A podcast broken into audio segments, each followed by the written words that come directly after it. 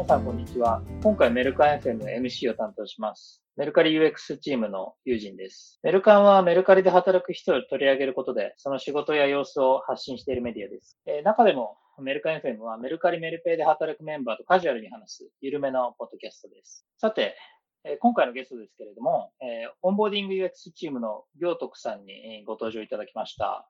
よろしくお願いいたします。よろしくお願いします。行徳です。はい、今回ありがとうございます。お時間いただきまして。まずはじめになんですけれども、えー、行徳さんの自己紹介とメルカリにご入社されたきっかけを少し教えてもらえると嬉しいです。あと、今の仕事についても話してもらえると嬉しいです。はい。えっ、と、前職では、えっ、と、ハンドメイドマーケットの、えっ、と、アプリの、えっ、と、プロダクトマネージャーをやってました。ここから、まあ、あの、まあ、自分のライフステージの変更、まあ、などもありまして、まあ、いろいろとその面談をを受けているさなかで、以前の、まあ、想像へのカジュアル面談っていうのを受けたのが、まあ、きっかけになりました。で、まあ、それを経て、自身でもまだ働く実感とかっていうのは特に強くは持っていなかったんですが、オフラインのイベントなども、あの、メリカリ主催でありましたので、まあ、それで参加していって、なんですかね、印象的なあの方に会ったことによって、えーまあ、ぜひチャレンジをしてみたいなというところで入社をしました。自分の経験としてメルカリ内で結構いろんなチームを転々としてるんじゃないかなとも思ってまして、まあ、最初は結構そうですね、あの新しいカテゴリーを、まあ、これから拡張していこうというようなプロジェクトに入りまして、それからまあ、あの数ヶ月後には購入者の UX 改善に入り、えっと、ここから一つあの自分のキャリアの中でもあの大きな転換だったんですが、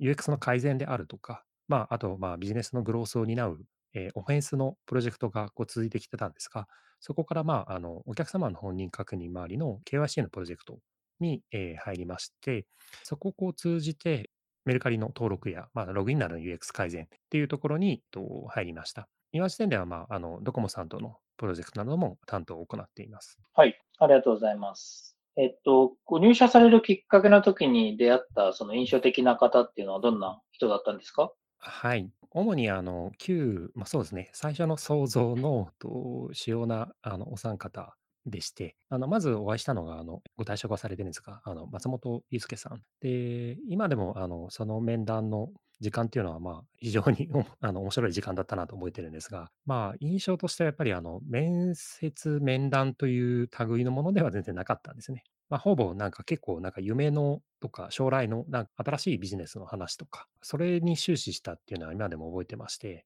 あまりなんか自分自身についての、なんですかね、強くこうアピールをするとか、まあ、そういうことはほぼなかったですね。その他でも、あの、想像の VP の方と、えっと、2回、3回と、まあ、面談を通じましたが、今でもやっぱりちょっと最後に印象的だったのが、先ほどのまあ自分での、えーメルカリに入ってからの活動をご紹介したんですけども、実は当初自分はあの創造に入る予定だったんですね。であのまあ、再編成などもありまして、メルカリに入りましたが、と今だとちょっとまあ笑い話ではあるんですが、実際あの入社日に来るまで自分がどこにアサインされたかっていうのがまだちょっと はっきりわからなかったっていうのがまあありました。で、最終的にまああの自分のデスクで案内された時に、あ、僕はメルカリへ入ったんだなっていう実感を持ったっていうのは今では笑い話として、はい、覚えています。で、ただ、この面談以外でもミートアップなどでやっぱりお会いして特に印象的だったのが、いわゆる今までこうイメージしてたような IT 系というものとはなんかちょっとやっぱり類が違いなっていうのはやっぱ覚えてます。で、実際入社した時にも、なんて言えばいいんですかね、いろんな能力やスキルを持った人たち、多様性が非常にまあ反映されてて、会社っていう認識が全然なかったですね。当時はなんか性善説っていう形でいろんな裁量があの働く方に対してより強かったっていうかっていうのもあったので、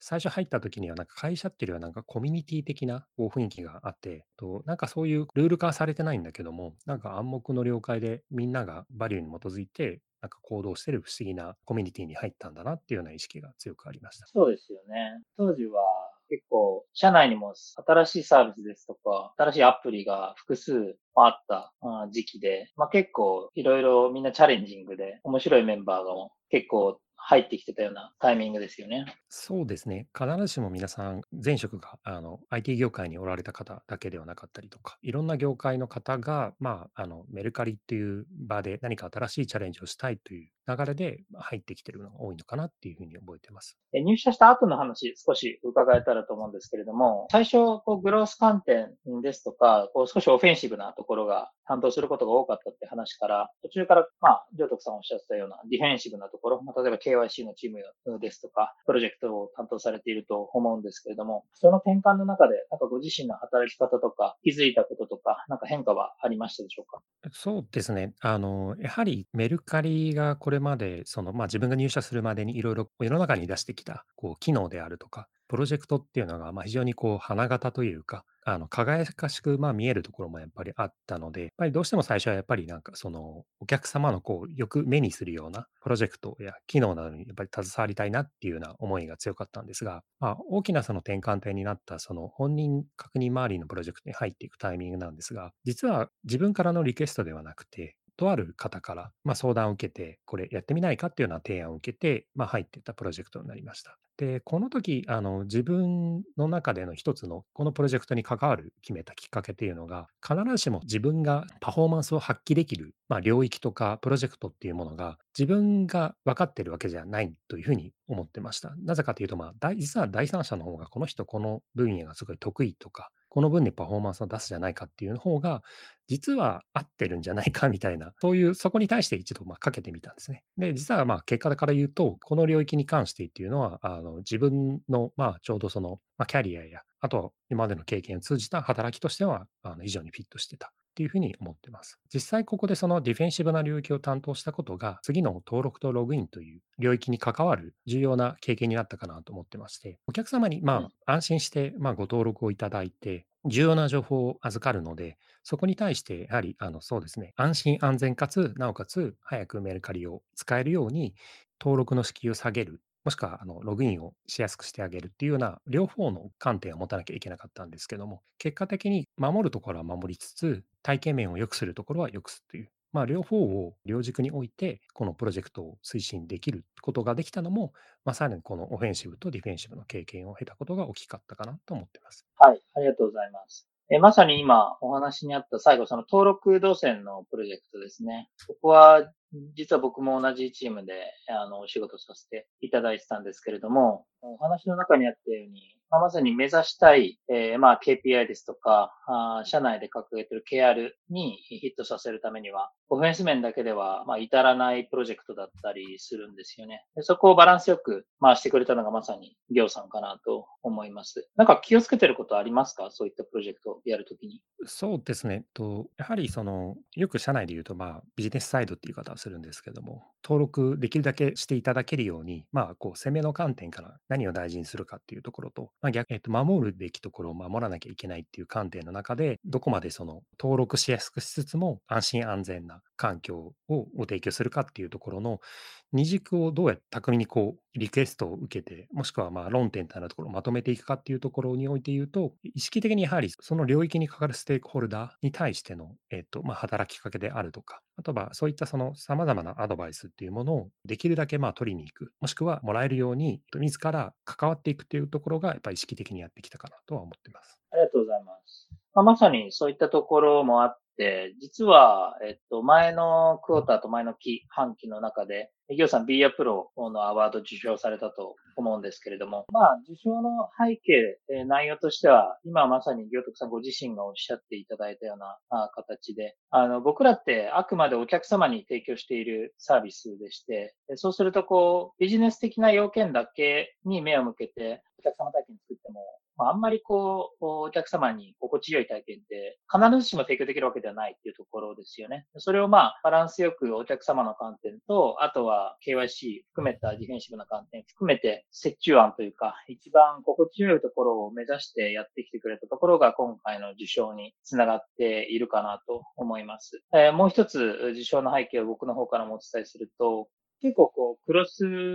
チームというか、あ自チームだけの実装ではなく、他のチームも巻き込んだ実装だったと思うんですけれども、えそういったところを踏まえて、今回の受賞、何か受賞された時思ったこととか、感想とかございますか？そうですね。実際受賞の発表があった際に、自分がちょっと体調不良で